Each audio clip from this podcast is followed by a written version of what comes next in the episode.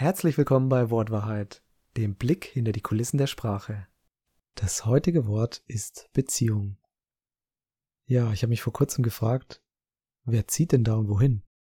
Und wenn ich das ein bisschen anders betone, Beziehung, dann merkt man schon, ja, irgendwie ist da was von ziehen drin.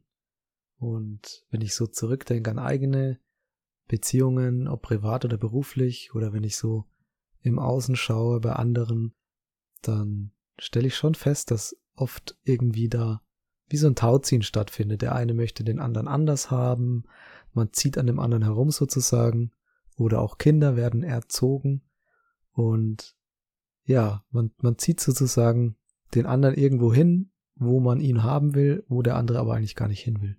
Und selber wird man natürlich auch irgendwo versucht, der andere einen irgendwo hinzuziehen. Und dann habe ich mich gefragt, ob das nicht auch ein anderes Wort gibt, was das vielleicht schöner beschreibt. Und dann ist mir das Wort Partnerschaft in den Sinn gekommen. Und das finde ich beschreibt das Ganze irgendwie schöner.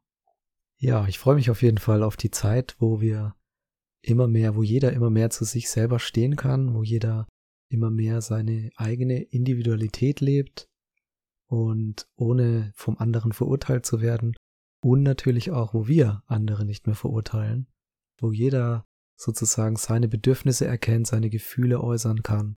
Und dann bin ich mir sicher, dass wir in einer friedvolleren und schöneren Welt leben, wenn wir da nicht mehr so aneinander herumziehen.